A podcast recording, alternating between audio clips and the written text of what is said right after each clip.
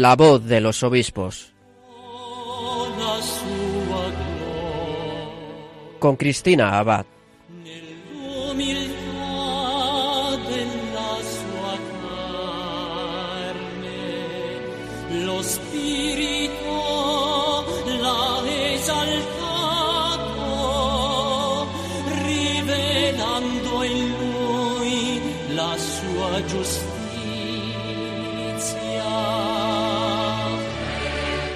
Buenas noches, queridos oyentes. Un cordial saludo de quien les habla, Cristina Abad. Espero que estén pasando un feliz verano, que muchos hayan podido disfrutar de unos días de vacaciones o por lo menos de cierto descanso. Y aquellos que estén a punto de cogerlas, pues ánimo, que ya queda poquito. Retomamos este primer domingo de septiembre nuestro programa de la voz de los obispos. Esperamos que también nuestros obispos hayan podido disfrutar de unos días de reposo y descanso con el Señor, ¿verdad? Bueno, ¿y con qué vamos a abrir este primer programa de septiembre? Pues dado que la semana pasada se celebraba el Encuentro Mundial de las Familias con el Santo Padre en Irlanda y dado también que nuestro último programa en julio estuvo dedicado a escuchar las enseñanzas del obispo de San Sebastián, de Monseñor José Ignacio Munilla, sobre la encíclica Humane Vitae con ocasión de la celebración de los 50 años de su redacción que estamos celebrando, pues hoy queremos también dar continuidad a este aniversario que celebra la Iglesia de esta encíclica escrita por el Beato Papa Pablo VI.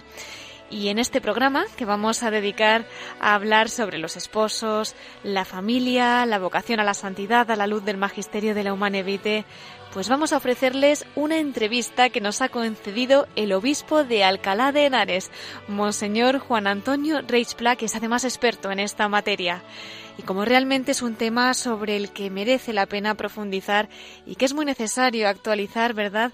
Pues vamos a dedicar a esta entrevista dos programas. Hoy escucharemos una primera parte y el domingo que viene continuaremos escuchando esta entrevista de Monseñor Reichpla sobre esta encíclica que además es calificada como profética. Bueno, yo ya no les voy a dar más datos porque enseguida será el propio obispo de Alcalá de Henares, Monseñor Juan Antonio Reichpla, el que nos lo cuente. Reservaremos unos minutos para que Miquel Bordas nos acerque a la actualidad episcopal en los episcoflases y, como no, concluiremos nuestro programa desde el corazón de María. Bueno, pues como siempre, encomendamos también esta emisión a la Virgen y con la plegaria del Ave Maris Estela que vamos a escuchar, nos ponemos también en sus manos y comenzamos la voz de los obispos.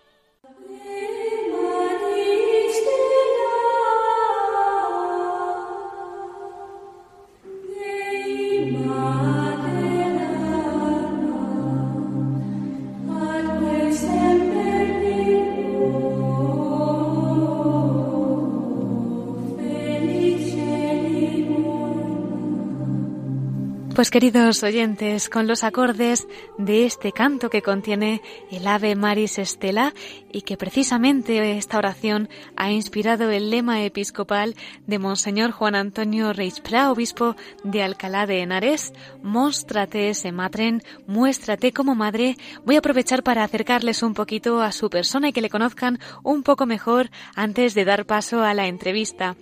Él nace el 7 de julio de 1947 en Concentaina, en Alicante, perteneciente a la diócesis de Valencia. Cursó estudios eclesiásticos en el Seminario Mayor de Valencia, donde obtuvo el bachillerato en teología en 1970.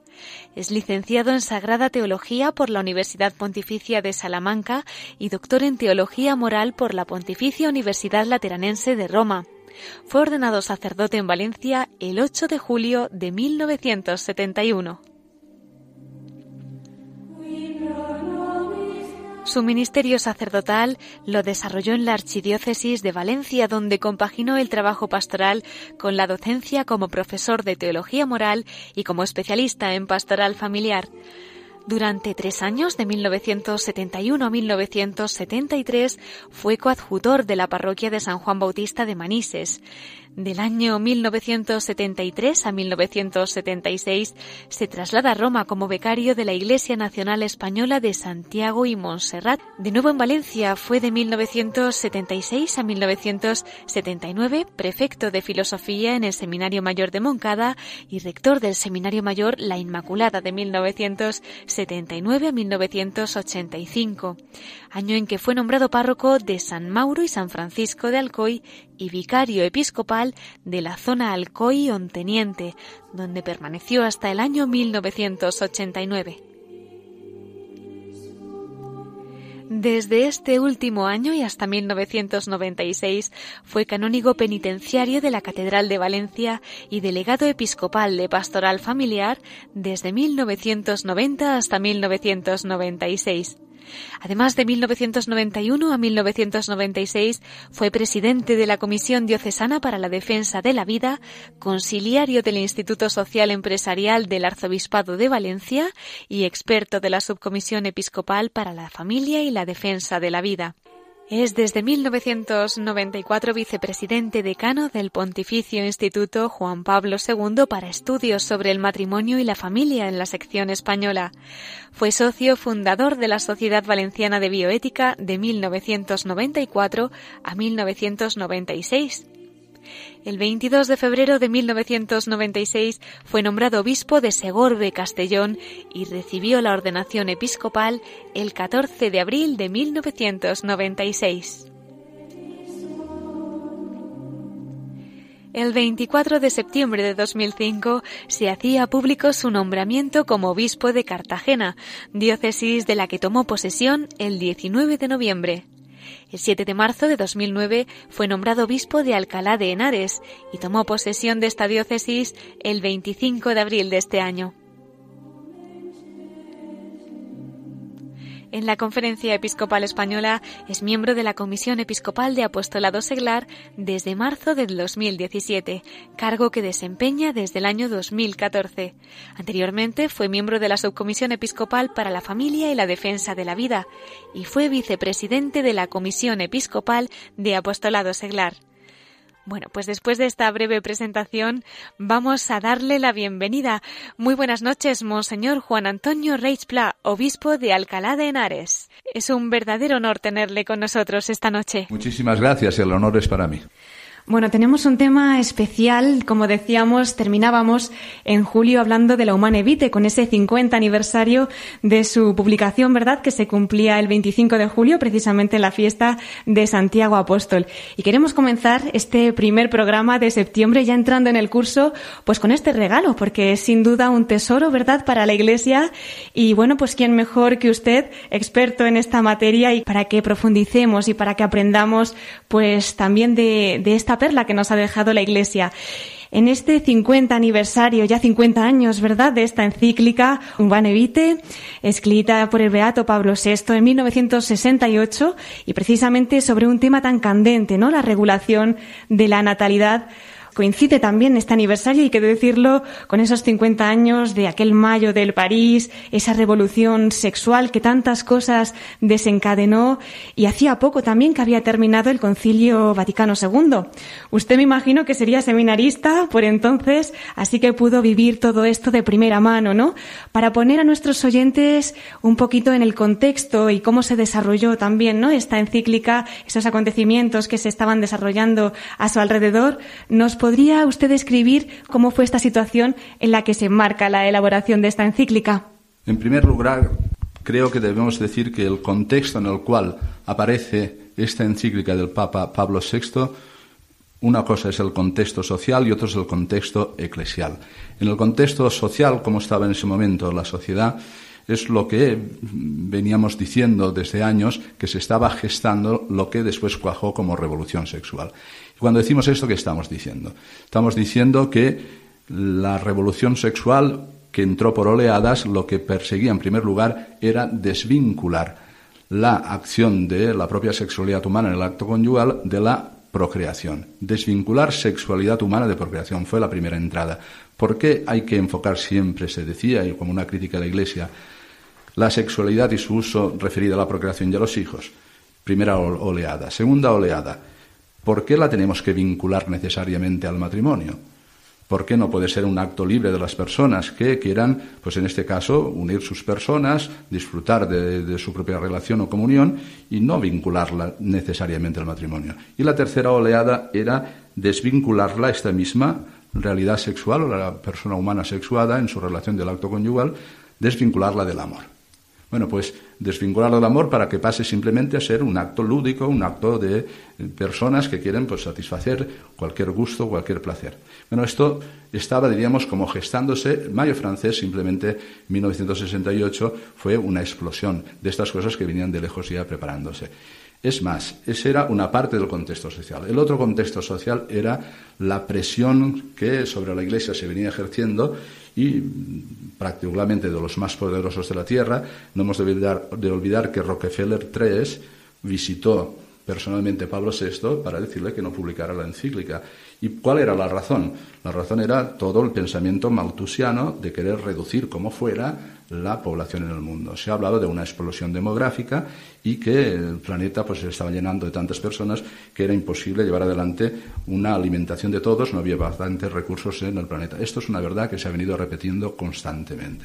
Bueno, en el contexto social están esas dos cosas. Y eclesialmente se había acabado el Concilio Vaticano II, que había pues, conseguido crear un ambiente de una cierta euforia eclesial de lo que significaba una iglesia que se replanteaba a sí misma, que quería dialogar con el mundo y que se vivía en esos primeros años de lo que es el posconcilio como aceptando la novedad por la novedad, no simplemente por pensar si era novedad que era justa, si era verdaderamente algo que respondía a las exigencias de la persona, a las exigencias de la misma Iglesia y su evangelización, sino que había un ambiente de buscar novedades.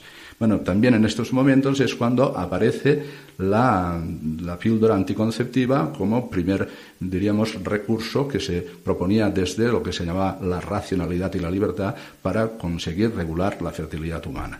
Este es el contexto de presión, de novedad y después de expectativa. De expectativa de decir, bueno, por fin la Iglesia, ya que quiere abrir el diálogo con el mundo, pues reformará sus normas referidas a la relación sexual y referidas a lo que es, en este caso, la relación conyugal dentro del matrimonio. Este es el contexto en el cual, claro, esto podéis imaginar lo que significa una presión constante eh, en lo que eh, tuvo que sufrir Pablo VI. Es verdad que Juan XXIII una vez que habían sustraído al concilio este tema para estudiarlo en profundidad, el tema de la regulación de la fertilidad humana, la orientación del matrimonio hacia la, natalidad, pues lo sustrajo al concilio y dijeron, bueno, después de lo que ha dicho la Gaudium et sobre el amor matrimonial, el amor conyugal, lo que ha dicho sobre la familia y cómo compatibilizar el amor con la, procreación, que lo estudie una comisión. Juan XXIII la creó, después eh, Pablo VI la amplió y cuando ya recibió las conclusiones es cuando tuvo que replantear la cuestión porque se había dividido la comisión y había una mayoría que estaban dispuestos a aceptar la píldora anticonceptiva y había una minoría que pensaban que era eso, traicionar lo que era la tradición de la Iglesia respecto a la moral conyugal. Bueno, pues aparte de eso, él consultó a muchos obispos y a muchos expertos no solo amplió la comisión, sino que hasta última hora estuvo recibiendo apoyo de tantas consultas que hizo. Y al final tomó la decisión, justo el día del apóstol Santiago, para nosotros es algo verdaderamente entrañable, y ahí es donde reafirmó la doctrina de la Iglesia sobre la verdad del amor conyugal, sobre la paternidad responsable y sobre las dimensiones del cuerpo humano en sus dimensiones y significados que llamamos la dimensión unitiva y la dimensión procreativa por lo que nos está comentando don Juan Antonio en esas expectativas, parece que es cierto, ¿no? Que parte de la opinión pública, incluso dentro de la Iglesia, como no, pues los medios de comunicación de entonces sí que tenían muchas expectativas en que Pablo VI modificara, ¿no? Ese magisterio perenne de la Iglesia sobre la anticoncepción, como nos está comentando. ¿Por qué tenían tantas expectativas en que se cambiara este magisterio de la Iglesia y cómo cree usted que se recibió, ¿no? La noticia cuando Pablo VI realmente mantuvo lo que mantuvo. Había expectativa porque por primera vez pues, se había descubierto una, una, particularidad de llevar adelante la anticoncepción con un medio químico. Y era, diríamos, bueno, pues por fin la ciencia viene en ayuda de los matrimonios para que ellos puedan regular su propia fertilidad. Esto era como dar un paso, pensaban algunos, diciendo por fin podemos poner una procreación razonable. Y quien nos ayuda es la ciencia que ha descubierto pues, esta posibilidad de hacer que la anticoncepción llegue sin dejar que las personas se unan, solo que se hace infértil el acto conyugal. Bueno, pues se recibió muy mal, porque la expectativa que habían creado los medios de comunicación era enorme y no se aceptó el leerla en la tranquilidad que nos da ahora los 50 años después de la Humanevite. Simplemente se fijaron píldora sí, píldora no, y después todo el problema, diríamos, demográfico, que es el que eh, estaba en estos momentos presionando, y después empezó a criticarse la propia encíclica desde varios puntos de vista. En primer lugar, con qué autoridad el Papa podía legislar sobre la ley natural.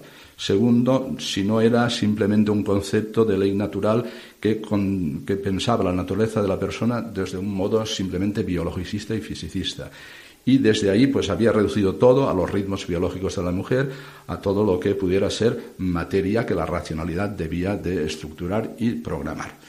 Bueno, pues ninguna de esas críticas es una crítica verdadera, porque después de pasados 50 años lo podemos leer verdaderamente con tranquilidad. El Papa lo que hizo fue continuar la reflexión del Concilio Vaticano II. Hay una continuidad entre Gaudium et Spes del Concilio Vaticano II, donde se habla de la familia y del matrimonio, y la encíclica del Papa. El Papa lo que quiere es responder a la cuestión desde una visión integral del hombre, cosa que pasa desapercibida en esos momentos. Hoy, después de 50 años y después del deterioro que ha habido sobre la sexualidad humana, lo que ha supuesto la crítica mm, feroz a la moral sexual de la Iglesia, sin considerar que, por otra parte, pues ha habido tanta crisis y ruptura de matrimonios, de familia. Se ha introducido casi como normal pues la destrucción de la vida humana con el aborto. Es decir, todo esto tenía aquí una puerta abierta si el Papa hubiera dicho, pues sí, a la anticoncepción. Porque esta es la maldad del asunto. La anticoncepción es como una puerta que si la abres, de sí lleva a otras realidades como el respetar, diríamos, el amor conyugal en todas sus dimensiones, pues guarda una profecía, que nada menos que es representar en acto el amor de Cristo por la Iglesia, que es, diríamos, la profecía más grande de la sexualidad humana. porque somos diferentes como varón y como mujer? Para vivir la propia reciprocidad mutua y el don de tal manera que podamos participar nada menos que del mismo amor fiel y exclusivo hasta la muerte de Cristo en la cruz por la Iglesia. Esa era la profecía de la sexualidad humana. En cambio, la malicia de la anticoncepción era que si al final el hombre se consideraba dueño de las fuentes de la vida, desde ahí habría una ventanita que seguiría con lo que después la encíclica dice en los momentos ya de sacar las conclusiones de los principios doctrinales, que es de ella después viene la esterilización, de ella viene el aborto, de ella viene no solo la interrupción del acto, sino todo lo que después ha supuesto, diríamos, tanto sufrimiento, tanto dolor para los propios matrimonios. Es decir, la utopía de decir encontraremos con la píldora la felicidad, no se ha cumplido. Lo que se ha cumplido es que justo eso ha dado paso a otras realidades que han destruido personas, matrimonios y familias. Por tanto, aquí había una sabiduría que solo la Iglesia podía tener y es la sabiduría de seguir la tradición. ¿Por qué sentó mal? Porque los medios de comunicación y todo el mundo crearon una expectativa ya favorable a la aceptación de la píldora anticonceptiva y, por tanto, prepararon el terreno para que el Papa diera, diríamos, una respuesta que no se esperaba. Pero la providencia quiso que Pablo VI, con esta encíclica, diera respuesta a la revolución sexual. Y solo hoy lo podemos comprender con más luz. Ahí quería un poquito ahondar, don Juan Antonio, porque a menudo escuchamos que esta encíclica Humane Vitae eh, se califica como profética y nos lo está usted contando. Y es algo que realmente hemos visto que ha ido evolucionando a lo largo de los años, que Pablo VI ya iba intuyéndonos y esto pasa, pues, en fin, lo que nos ha ido describiendo. ¿Cómo se está palpando ahora mismo, en la actualidad, pues eh, esta profecía, como bien nos ha dicho usted, de la que ya nos avisaba Pablo VI? Habitualmente suele decirse que la encíclica Humane Vitae es profética por lo que el Papa dice en el número 17 de la encíclica. Son las consecuencias que se derivarían de no hacer caso a la doctrina de la Iglesia. Y esto es verdad. Pero hay una profecía, diríamos, que va unida a lo que he dicho antes, de que aquí se estaban poniendo las bases de tres grandes conceptos que para la ética o la moral sexual son importantes. La primera, no se puede ejercer ninguna doctrina que afecte a la sexualidad humana sin una visión integral del hombre en su vocación sobrenatural, que es, acaba de decir, una de las cartas de la Congregación para la Doctrina de la Fe única, la divina. Decir, al hombre hay que mirarlo en su integridad. ¿Qué significa en su integridad? Pues que todos los dinamismos para la acción, decimos la inteligencia y la voluntad como dinamismos espirituales, los afectos y los sentimientos, junto a los impulsos más básicos, como es el impulso erótico, todos ellos necesitan ser integrados en lo que es el acto libre de la persona, que llega al autodominio de sí mismo para por tenerse poder darse a la otra persona. Si no quedas, das el impulso erótico, no llegas a la comunión entre las personas. Para darte necesitas poseerte antes. ¿Quién hace esto? La integración de todos los dinamismos. Primera, diríamos, mm, verdad que es principio general importantísimo la Marevite. Una visión integral del hombre en su unidad cuerpo-espíritu, donde el cuerpo tiene significados, dimensión unitiva y procreativa. Segundo, un concepto claro, porque es lo que pedía el Concilio Vaticano II, de el amor conyugal. El amor normalmente suele traducirse por sentimiento, afecto entre las personas que quieren quererse bien y lo reducen todo pues algo que diríamos entra dentro de la parte afectiva de la persona. Importantísima la parte afectiva, como importantísimo son los impulsos básicos, lo que llamamos los instintos o pueden llamarse en otro lenguaje clásico las pasiones.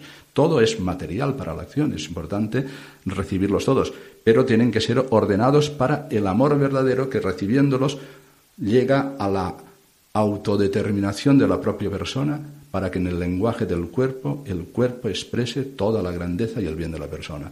De tal manera que el acto conyugal signifique, en primer lugar, la comunión entre las personas desde el amor, donde el cuerpo hace del lenguaje de la persona, y después quede abierto a la posibilidad de la procreación, que ya es bendición divina. Por tanto, el amor es donación.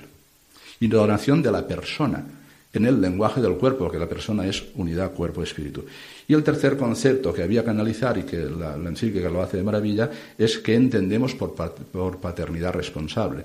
Paternidad responsable en este caso es una llamada a dos grandes principios de la vida moral. El primero de ellos es la libertad. No hay moral donde no hay libertad. Por tanto, se habla de que los padres tienen que decir con conciencia recta ante Dios cuál va a ser, diríamos, el número de sus hijos y las circunstancias que concurren para distanciar los nacimientos o no cuando hay razones justas. Y la responsabilidad. Son las dos grandes palabras que definen al hombre. Libertad, porque es lo específicamente humano, y después unido a la libertad, la responsabilidad. Hablar de paternidad responsable es un concepto que por primera vez se introduce dentro de la de, la, de, lo que es el magisterio de la Iglesia. Y por tanto había que haberlo recibido como una gracia que daba la providencia para decir, claro que sí, que los matrimonios tienen que quedar en todo acto de unión conyugal abiertos a la vida, pero con una responsabilidad para poder educar a estos niños, para recibirlos y acogerlos de tal manera que se les pueda preparar para después contribuir con otros al bien de la sociedad. Una visión integral del hombre, una especificación y explicación de lo que es el amor conyugal y aclarar el concepto de paternidad responsables. Con estas tres grandes, diríamos, líneas, el Papa concluye todo acto conyugal, todo acto, no la totalidad de la vida conyugal, sino todo acto conyugal tiene que estar abierto a la vida, porque es lenguaje de donación en el lenguaje del cuerpo. Y a pesar de la belleza que encierra esto, don Juan Antonio, todavía hubo muchas objeciones que tuvo que afrontar Pablo VI, ¿verdad?, para la elaboración de esta encíclica. ¿Cómo se hizo? Cuéntenos. Las objeciones, ya hemos adelantado algo antes, venían de distintos campos. En primer lugar, se decía, Pablo VI ha cerrado la Iglesia a la voz de la ciencia. Por tanto, es un acto contra la ciencia. La ciencia y por tanto, cuando se establecen esas contraposiciones entre natural y artificial, nos hace justicia a la encíclica. La ciencia es bien recibida y el Papa lo dice. Y e insiste a los científicos que investiguen y a los médicos que vayan adelante en lo que sea la ayuda a los matrimonios y a las familias. Todo lo que la ciencia pueda eh, conseguir y alcanzar desde un recto uso de la misma ciencia para el bien de la persona sea bienvenido. Pero no tiene total dominio la ciencia sobre lo que es el cuerpo humano porque forma una totalidad con el espíritu. Decimos que la persona es a la vez cuerpo y espíritu, lo que llamamos una unitotalidad. Por tanto, cuando entramos en el campo de la vida, hemos de entender que los padres, y hemos de guardar la palabra, que no nos la quiten del diccionario, cooperan con Dios para el don de los hijos. Por tanto, la palabra española es procreación. Los padres tienen que averiguar con conciencia recta cuál es la voluntad procreadora de Dios y después, según la realidad de lo que viven y sus propias circunstancias, aceptar si es el momento oportuno para buscar el hijo o hay que distanciar esos nacimientos, pero siempre sabiendo que son cooperadores de Dios. Por tanto, no es que se diga no a la ciencia, todo lo contrario, se investiga y se debe de investigar para ayudar a las personas para que sin salir de lo que es el ámbito de la creación, porque este es otro problema, es que dice, claro, Pablo VI todo lo reconduce a la naturaleza física, el cuerpo, el organismo humano, y por tanto es biologicista, es fisicista, ¿no? El concepto de ley natural. Y cuando se habla de biología en la encíclica Humana y Vitae, de los ritmos biológicos de la mujer, de lo que significa el ritmo de la fertilidad. Estamos hablando del lenguaje de la creación, porque el acto es a la vez de cooperación con Dios, que en el cuerpo ha puesto una gramática que la persona tiene que descubrir y tiene que respetar. Y cuando se trata de las células germinales, es decir, aquello que puede dar origen a la vida, hay que reconocer que ahí entendemos por natural lo que es lenguaje de Dios que ha previsto que los actos de unión entre los esposos no todos sean fecundos, sino que puede haber días no fecundos, días agenésicos, por el ritmo biológico propio de la mujer. Entonces, ¿a dónde se apela? No a tratar el cuerpo como una máquina que la tecnología o la ciencia pueda dominar según criterios propios, sino a la responsabilidad de la persona, para que desde la libertad sepan en cualquier momento, desde la responsabilidad que tienen, llevar adelante la unión conyugal o en los días agenésicos distanciarse y abstenerse de la relación conyugal porque lo más importante es que el hombre continúe siendo dueño de su persona y dueño de lo que es, en este caso, el impulso erótico, para el bien de la propia comunión esponsal y para el bien de lo que significa buscar un hijo. Perder de vista esta realidad de cooperación con Dios, pues es secularizar la, la sexualidad y ya sabemos a dónde nos ha conducido esta secularización. Otra de las realidades que se criticaba al Papa, porque eh, se pensaba que no solo había dicho no a la ciencia, no solo mm, tenía un concepto fisicista y biologicista de naturaleza humana, cuando no se decía que era un concepto estoico de la filosofía estoica, que no tenía nada que ver con la ley evangélica, sino que además lo criticaban porque no había hecho caso a la comisión mayoritaria que le había dado vía libre para poder aceptar la píldora anticonceptiva. Pero justo aquí es donde se revela la importancia del magisterio de la Iglesia, que va más allá de lo que entendemos a veces lógico, sociológico, social. Está la sabiduría divina la asistencia del Espíritu Santo para que el Papa en cualquier momento, sumándose a lo que ha sido la tradición, diga no. Es decir, la, unión conyugal entre las personas a través de los dos significados, unitivo y procreativo, como había dicho ya el concilio, son dos realidades inseparables. Y esto es la novedad de Ubanivite. ¿Y por qué son inseparables? Son inseparables porque Dios así lo ha querido, lo ha establecido en la gramática humana, que deben de respetar las personas para llevar adelante la moral sexual. Muchísimas gracias, don Juan Antonio, por estas explicaciones. Sin embargo, se me pasa por la cabeza que es verdad que hoy en día, incluso no dentro de, la Iglesia, encontramos familias que dicen que, es inasumible, ¿no? Esto de poner en práctica la humanevite, que no son capaces de poder eh, asumir en su propia vida, ¿no? Todo este magisterio. Estas familias, estas personas o pensadores a veces todavía reclaman un cambio en esta materia. ¿Por qué diría usted que es bueno y que es posible que con la ayuda de Dios, como bien nos ha dicho, que está el Espíritu Santo presente, ¿verdad? También en esto que podemos también vivir en santidad según las enseñanzas de nuestra Santa Madre Iglesia. Papa Pablo VI reconoce que es una cuestión difícil y que va a conllevar dificultades para los matrimonios. Por eso pide ayuda tanto a los médicos como a los investigadores, pide ayuda a los sacerdotes, pide ayuda a los obispos y de manera particular habla con corazón de padre a los esposos, sabiendo que es una realidad que va a requerir de ellos ciertos esfuerzos y en cualquier momento la ayuda siempre necesaria de la gracia de Dios. Pero ¿qué es lo que está en juego? Lo que está en juego es precisamente el bien de la propia persona en cuanto persona. Es continuar tratando a la persona como un ser que, dominando a sí mismo todos sus dinamismos, encauzándolos desde la recta voluntad y la recta conciencia, no deja de ser persona, sino que alcanza la capacidad de entrar, varón, mujer, casados, esposos, por el acto conyugal, en la comunión de las personas. Primer dato dimensión unitiva. Es muy importante. La relación conyugal no puede estar simplemente, es decir, sustraída para que sea algo automático que la ciencia puede regular sin más. La comunión es importante. ¿Y por qué la comunión de las personas? Porque en el acto conyugal se da una persona enteramente. Cuando Pablo VI define lo que es el amor, dice, el amor tiene estas características, es eminentemente humano, es a la vez sensible y espiritual, es un amor total, es un amor fiel y exclusivo, es un amor fecundo. ¿Qué significa eso?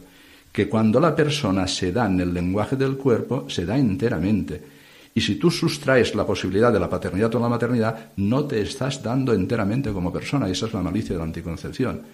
¿Qué significa esto? Pues que estás falseando el amor, estás falseando la gramática de Dios. No se trata que Dios quiera ponernos inconvenientes, sino quiere salvar nuestra dignidad, quiere salvar la dignidad del amor conyugal, quiere salvar la belleza y la bondad de lo que significa la procreación. Y por eso el Papa lo que hace es salvaguardar esa misma dignidad. Si tú en el acto que prevés que va a ser infecundo por medio de la píldora anticonceptiva, el profiláctico, cualquiera de los medios, el DIU, entonces no estás dándote y entonces no estás más que falseando el propio amor. Por tanto, estamos aquí, diríamos, jugándonos lo que es la belleza y la grandeza, primero de la persona y después del amor conyugal. Y después, lo que el Papa dice es que siendo difícil hay que buscar el recurso de la gracia a través del sacramento de la penitencia, con mucha misericordia por parte de los sacerdotes, y a través de la Eucaristía, que es, diríamos, la fuerza más grande que nos da el Señor para llevar adelante justo lo que representa un sacramento del matrimonio. Porque hemos de entender que entre bautizados el matrimonio es un sacramento que nada menos recibe en el día de bodas el mismo amor que llamamos la caridad esponsal de Cristo por la Iglesia. Y ese mismo amor el Espíritu Santo lo infunde en nosotros. Y el Señor no está solo el día de la boda, sino aquellos que unió en el sacramento del matrimonio, ahora permanece unido a ellos a través de la vida matrimonial, lo cual significa que caminamos siempre con el recurso de la gracia y con la asistencia del Espíritu Santo. De lo contrario, lo que haríamos es estar poniendo las bases de lo que es una falsificación del amor conyugal y después siendo nosotros no árbitros. Es decir, es lo que se pretende decir, no, yo soy yo el que va a decir si viene alguien en este mundo o no. No, mira, no es así. Tú vas a ser ministro, vas a ser servidor, porque quien es verdaderamente, quien decide el don de la aprobación es el mismo Señor. Es el Dios que ha puesto justo en el amor conyugal el origen mismo de la vida humana. Por tanto, solo el amor hace justicia a la persona llamándola cuando Dios bendice con la procreación. Y solo el amor es aquel que verdaderamente garantiza que una persona llegue a la comunión con otra persona la inseparabilidad de las dos dimensiones unitiva y procreativa es, diríamos, el gran argumento de la encíclica Humane Vitae y es, diríamos, lo que hoy, después ha crecido tanto, pues en Donum Vitae, en Evangelium Vitae, en Dignitas Personas, desde ahí ha venido toda una riqueza patrimonial de la Iglesia para todo lo que significa la ética de la vida y la ética sexual o la moral sexual. Don Juan Antonio, quizá algunos esposos ahora mismo se estén preguntando que, bueno, siempre y cuando todo esto transcurra en la normalidad, pues bienvenido sea. Pero hay quienes quizás estén pasando por eh, enfermedades o, bueno, pues por ciertas pruebas en las que moralmente o haciendo uso de esa libertad y responsabilidad, como nos ha indicado usted, pues ven que, Dios les pide, por lo que sea, esperar, espaciar un embarazo o algunos se planteen evitarlo hasta cierto momento. Y a lo mejor se están preguntando, en estos casos, ¿es lícito usar anticonceptivos? Hemos de distinguir lo que es una acción terapéutica de lo que es la acción normal del acto conyugal.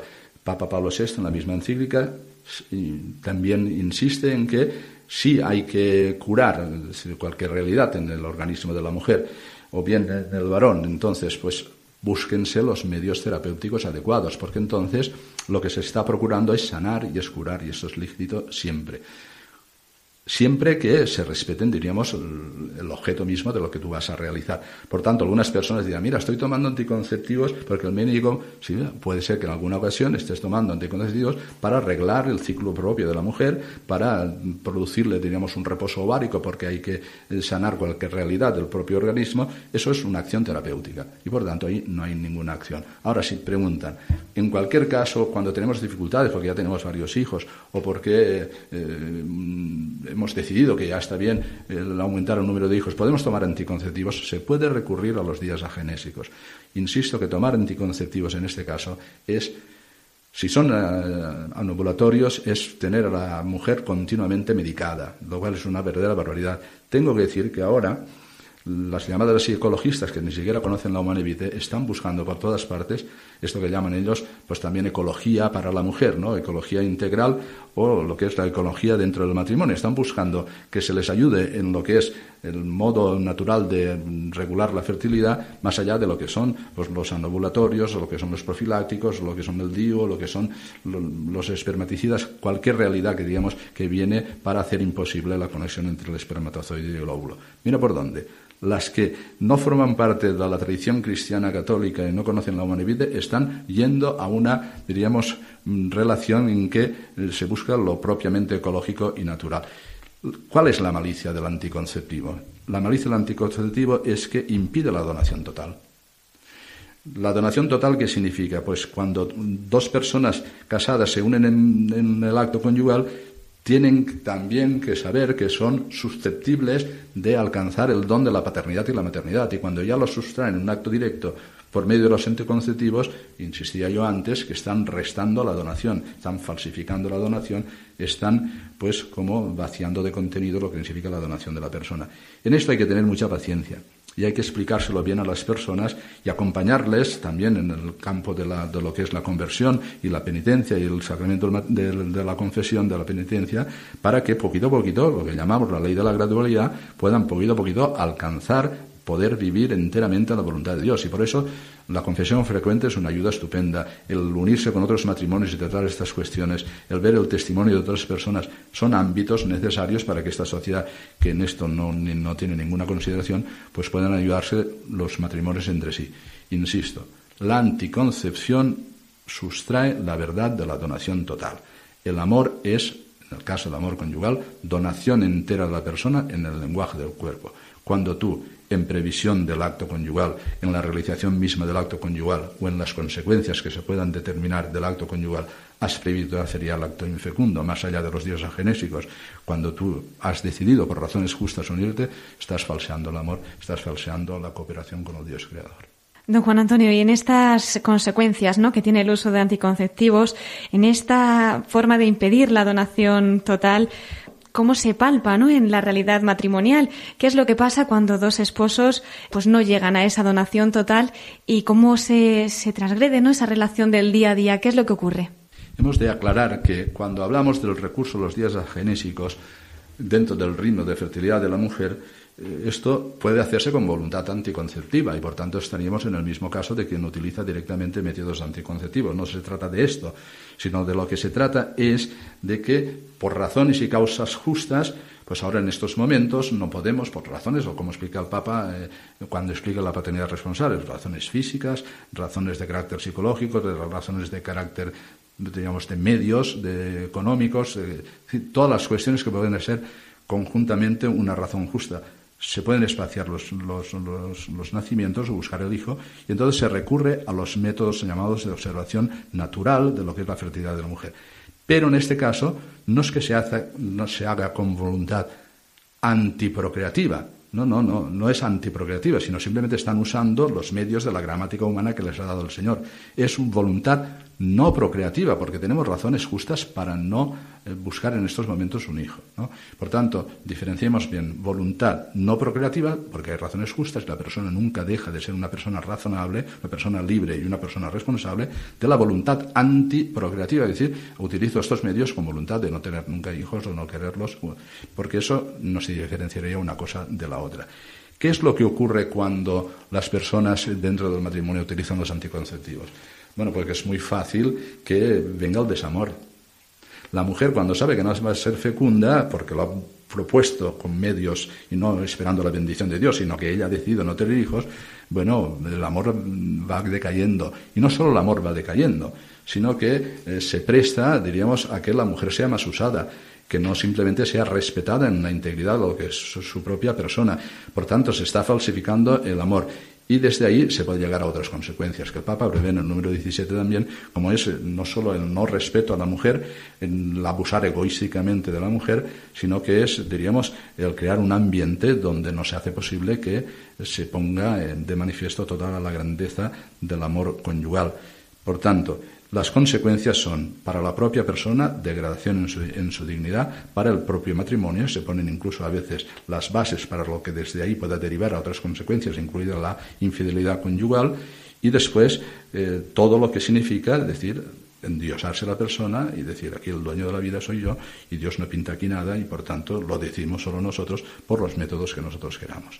Las consecuencias después también son para la sociedad, porque no es lo mismo tener matrimonios sanos que están viviendo el propio amor conyugal, matrimonios que crecen el número de hijos cuando así las circunstancias lo permiten y por tanto van creando familias sólidas.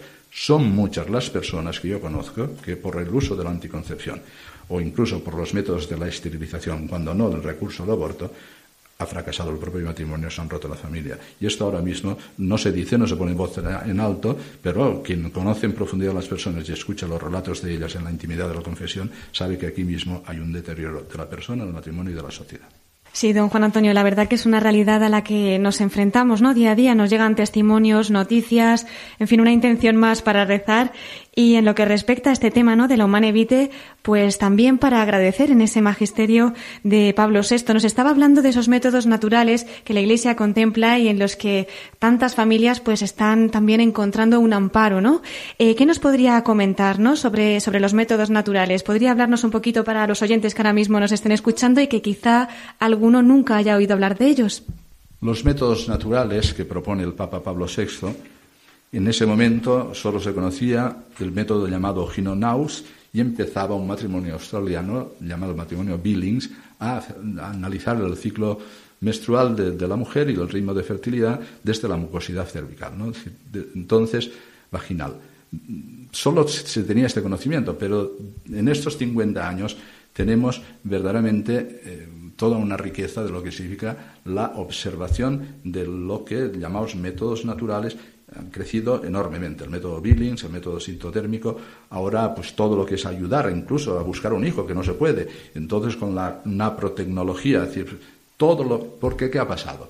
Que de la malicia de la anticoncepción se ha llegado también a cuando ya no hay posibilidad de encontrar los hijos o porque se ha practicado la, la vasectomía o la ligadura de trompas o lo que sea, pues al final pues se recurre no solo a lo que es ya diríamos el dominio técnico sobre la vida humana con la fecundación in vitro y todo lo que desde ahí se ha derivado, sino que al final pues eh, lo natural queda diríamos sometido a lo simplemente técnico y tecnológico, de donde la vida humana es vista como producción, es un producto y no es vista como procreación algo que es colaboración con Dios y por tanto que es verdaderamente un acto que alcanza dentro del matrimonio la gran vocación de la paternidad y de la maternidad. Hoy mm, no ha habido un gran desarrollo por parte de las facultades de medicina y de las grandes, diríamos, instancias médicas, porque, entre otras cosas, los métodos naturales no se han querido investigar bien. Pero, gracias a Dios, ha habido personas que sí lo han hecho y hoy están diciendo que el índice de acierto de los métodos naturales de observación es altísimo, muchísimo más, alto que aquellos que están proponiendo como métodos técnicos. Solo que necesitamos convertir el corazón y la mente, también de los médicos, para que reconozcan que aquí hay todo un camino a desarrollar de ayuda a las familias, de ayuda a los matrimonios, entendiendo que cuando hay problemas de fertilidad, lo que hay que hacer es ayudar a la mujer, ayudar al marido, es decir, para que se analicen todas las causas posibles y se investigue para poder pasar a la fertilidad. Si no llega al final la fertilidad, pues bueno, ya sabemos que la fecundidad no solo tiene una acepción física, los hijos, sino tiene una fecundidad espiritual. Tantos matrimonios conozco yo que el Señor nos ha bendecido con el don de los hijos, pero que tiene una fecundidad espiritual grandísima y que están desarrollando un bien para ellos mismos, para eh, la propia realidad de la Iglesia y para la misma sociedad. Pero, insisto, si no se respetan los métodos naturales, la persona deja de ser menos persona deja ser, diríamos, lo que Dios ha previsto para ella, no se cumple con la gramática humana y al final esto se paga. Pues yo creo, don Juan Antonio, que, con estas aclaraciones y con esta esperanza también que nos ofrece la Iglesia para tantas familias, ¿no? Y siempre pues sabiendo que en Dios esa fecundidad Él la prevé y en el cielo conoceremos tantas cosas, vamos a concluir esta primera parte de la entrevista, que nuestros oyentes puedan también meditar, reflexionar sobre sus palabras y continuaremos profundizando también en, en ese acto, ¿no? En ese acto conyugal. ¿Por qué no puede el hombre por iniciativa propia partir, romper? ese acto unitivo y procreador. Muchísimas gracias. A usted. Concluimos así esta primera parte de la entrevista que nos ha concedido Monseñor Juan Antonio Reichpla, obispo de Alcalá de Henares, sobre la encíclica Humane Vitae del Beato Papa Pablo VI y sobre la que continuaremos hablando con Monseñor Reichpla el próximo domingo. Ahora, para que puedan reflexionar sobre este bello mensaje que nos ha dejado don Juan Antonio Reich sobre el don de la vida, les invito a escuchar esta canción de la cantante italiana Deborah Bezzani.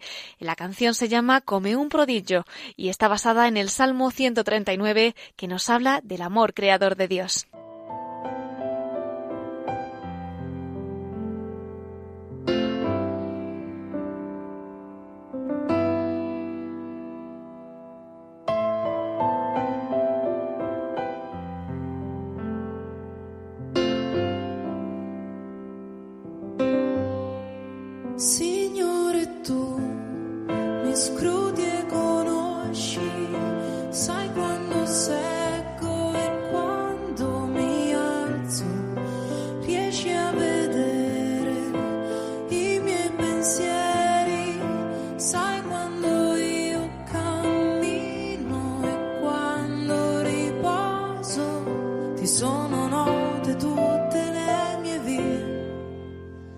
La mia parola non è ancora sulla lingua e tu, Signore, già la conosci.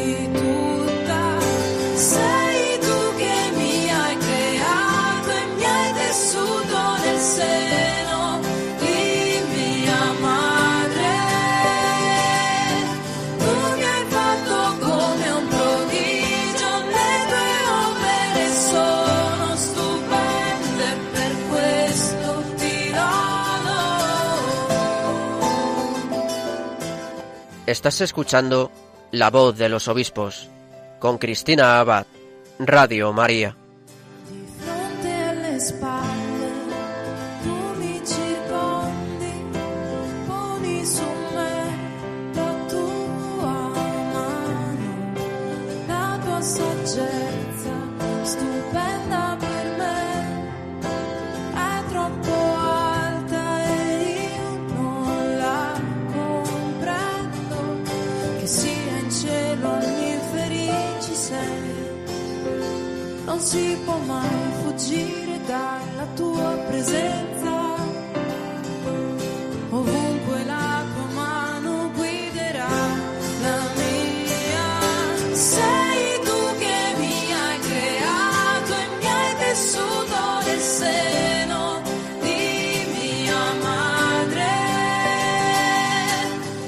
Estamos escuchando a la cantante italiana Deborah Bezzani que cantando el Salmo 139 nos recuerda el amor de Dios al crearnos desde la eternidad. Así nos lo ha subrayado también el obispo de Alcalá de Henares, Monseñor Juan Antonio Reichpla, en esa entrevista que hemos escuchado hace unos minutos sobre el don de la vida humana y la fecundidad del amor entre los esposos, y esto a partir de las enseñanzas de la encíclica Humane Vitae, escrita por el beato Papa Pablo VI sobre la regulación de la natalidad. Si alguno de ustedes se acaba de incorporar y está interesado en escuchar esta entrevista, le invito como siempre a visitar nuestro podcast de Radio María, donde pueden acceder a todos nuestros programas. Mm, bueno, y veo que está ya Miquel Bordas preparado para informarnos en estos últimos minutos de los episcoflases. Damos paso a ellos.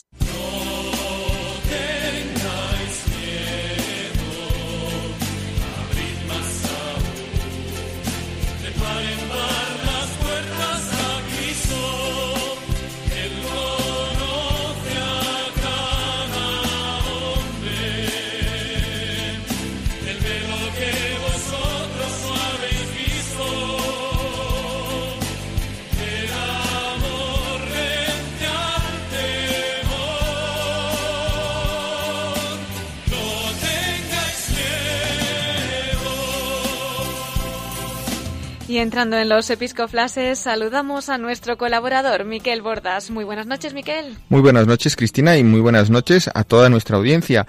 Y aquí estamos, nos reincorporamos, ¿verdad, Cristina? Así es, después de este descansito, ¿verdad? Tan necesario para nosotros, para nuestros oyentes e incluso para los obispos que también tienen derecho a hacer vacaciones de vez en cuando.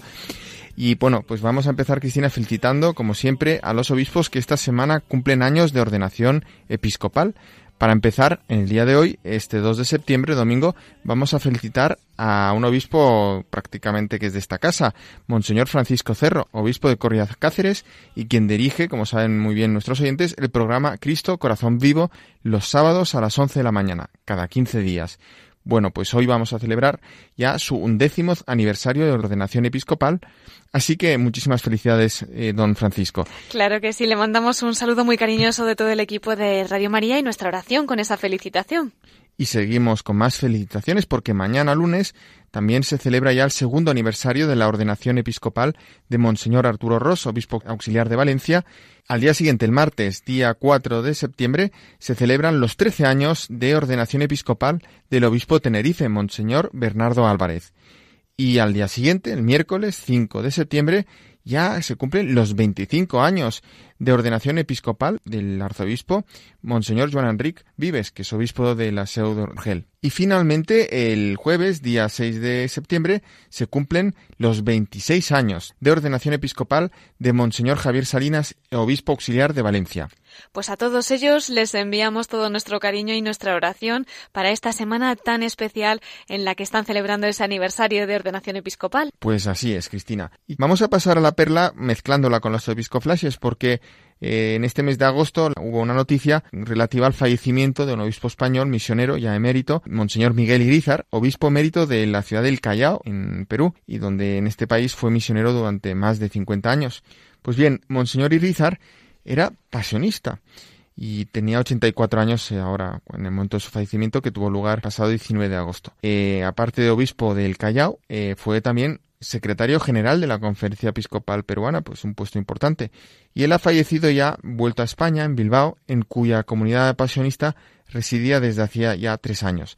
Monseñor Irizar permaneció durante más de 50 años en el Perú, 17 de ellos en la selva, junto a los indígenas. Promovió la creación de nuevas parroquias y formó seminaristas de otras jurisdicciones en los dos seminarios diocesanos del Callao. Además, fundó el primer monasterio de carmelitas descalzas de aquella diócesis. Y, Cristina, como ya vamos mal de tiempo, y dado que el testimonio de Monseñor Richpla desde el corazón de María lo vamos a tener en la entrevista el próximo domingo, eh, te propongo que la perla de hoy la incluyamos en esta sección final del programa de la voz de los obispos desde el corazón de María, dado que he encontrado unas palabras de Monseñor Miguel Irizar, pasionista, misionero pasionista en el Perú, durante la inauguración de una exposición sobre la Virgen María eh, del año 2011 en su diócesis, en el Callao. Pues vamos a escucharlo, Miquel. Damos paso a la voz de los obispos desde el corazón de María, con las palabras de Monseñor Miguel Irizar, obispo emérito del Callao, en Perú, y fallecido hace unos días, que el pasado 19 de agosto entregaba su alma al Señor.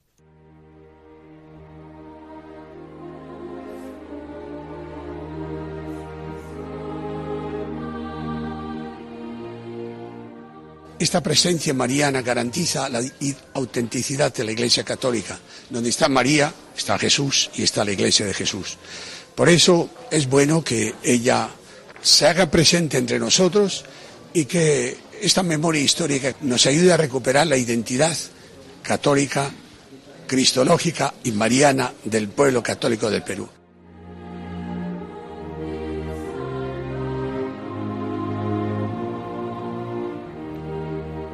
Pues estas eran las palabras de Monseñor Miguel Irizar, obispo emérito del Callao, en Perú, fallecido hace unos días.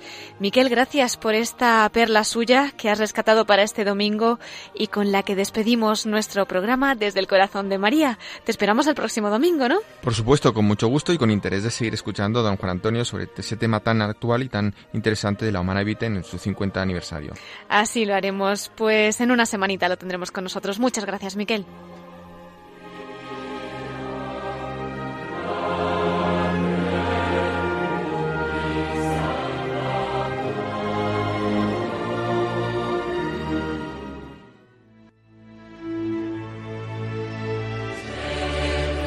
Queridos oyentes, nos quedamos sin tiempo, así que vamos a despedirnos. Les recuerdo, como siempre, nuestro correo electrónico para todos los que nos quieran escribir. Pueden hacerlo a la voz de los obispos arroba radiomaria.es.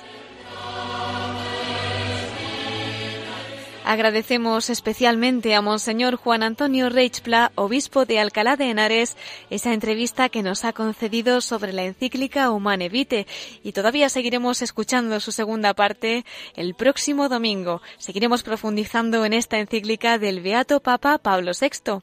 Gracias, como no, a todos ustedes que nos han acompañado esta noche también. Nos volvemos a reunir en siete días, si Dios quiere. Ya saben, a las nueve de la noche, a las ocho en Canarias. Ahora les dejamos con el informativo de Radio María. Hasta el domingo que viene en La Voz de los Obispos. Que la Virgen los acompañe y que Dios los bendiga.